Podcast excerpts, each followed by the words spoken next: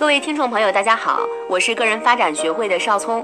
今天是我们课程的最后一节，也是五分钟打动人心的最后一节。在今天的课程当中，我们将和大家一起来学习，学会反思，让你靠说话赢得最重要的人。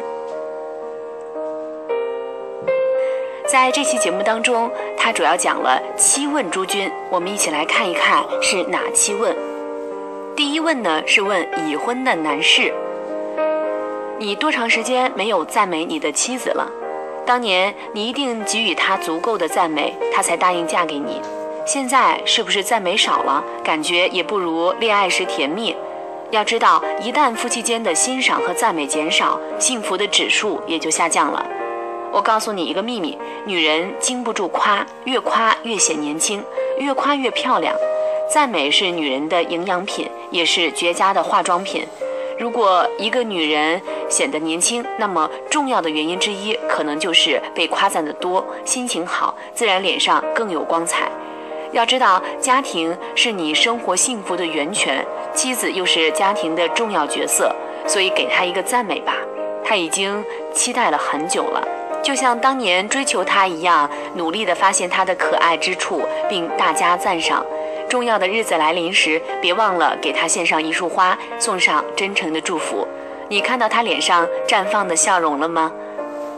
第二问是给已婚女士，你多长时间没有鼓励你的丈夫了？我告诉你第二个秘密：男人需要鼓励，越鼓励他就越棒。如果你不断的打击他，他就会信心全无。所以给他一些赞美的鼓励吧。也许他挣的钱不算多，没有像你期望的那样成为一个所谓的高官大款，但他是不是爱你、爱孩子、爱这个家呢？如果你的答案是肯定的，那好，这已经具备了幸福家庭的基本条件。下面你需要做的就是按照你所期望的那样去鼓励他。我知道你是一个有责任感的男人，你也有能力，我没有看错你，你一定会干出一番事业。他的精神为之一振，加班加点的工作，有一天可能会真的实现你的愿望。夫妻间最需要的就是相互支持和鼓励。第三问是为人父母，已经成为父母的你，有多长时间没有鼓励你的孩子了？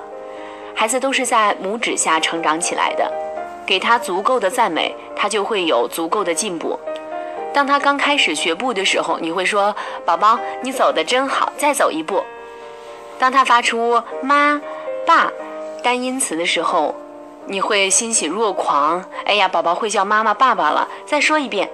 孩子就是在这样更多鼓励的教育方法下得以快速的成长的，所以继续去赞扬吧，哪怕是一个微小的进步，他也需要你的鼓励。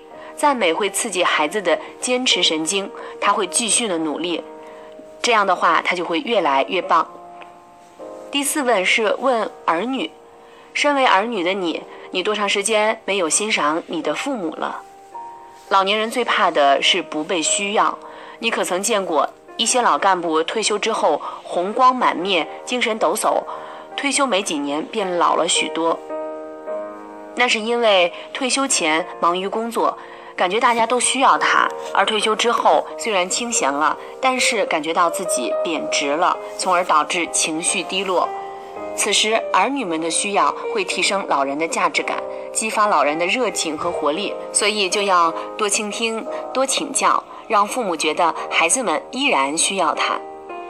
第五问是问职场人士：你有多长时间没有赞美你的同事了？每天八个小时的工作时间，你都要同他们在一起。如果你把周围的同事看成天使，那么你就在天堂里上班；相反，如果你把周围的同事看成魔鬼，那么你就在地狱里受煎熬。谁不愿意在天堂里上班呢？那就请你观察、发现、赞美同事的优点吧，用欣赏的目光和恰当的赞美，为自己创造一个良好的工作环境。第六问是给那些想升迁的人，你多长时间没有赞美你的领导了？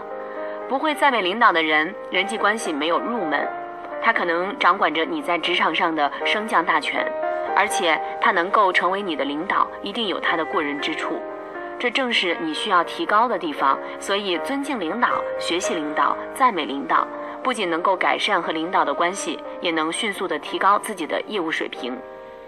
最后一问是给每一个你：你多长时间没有赞美他人了呢？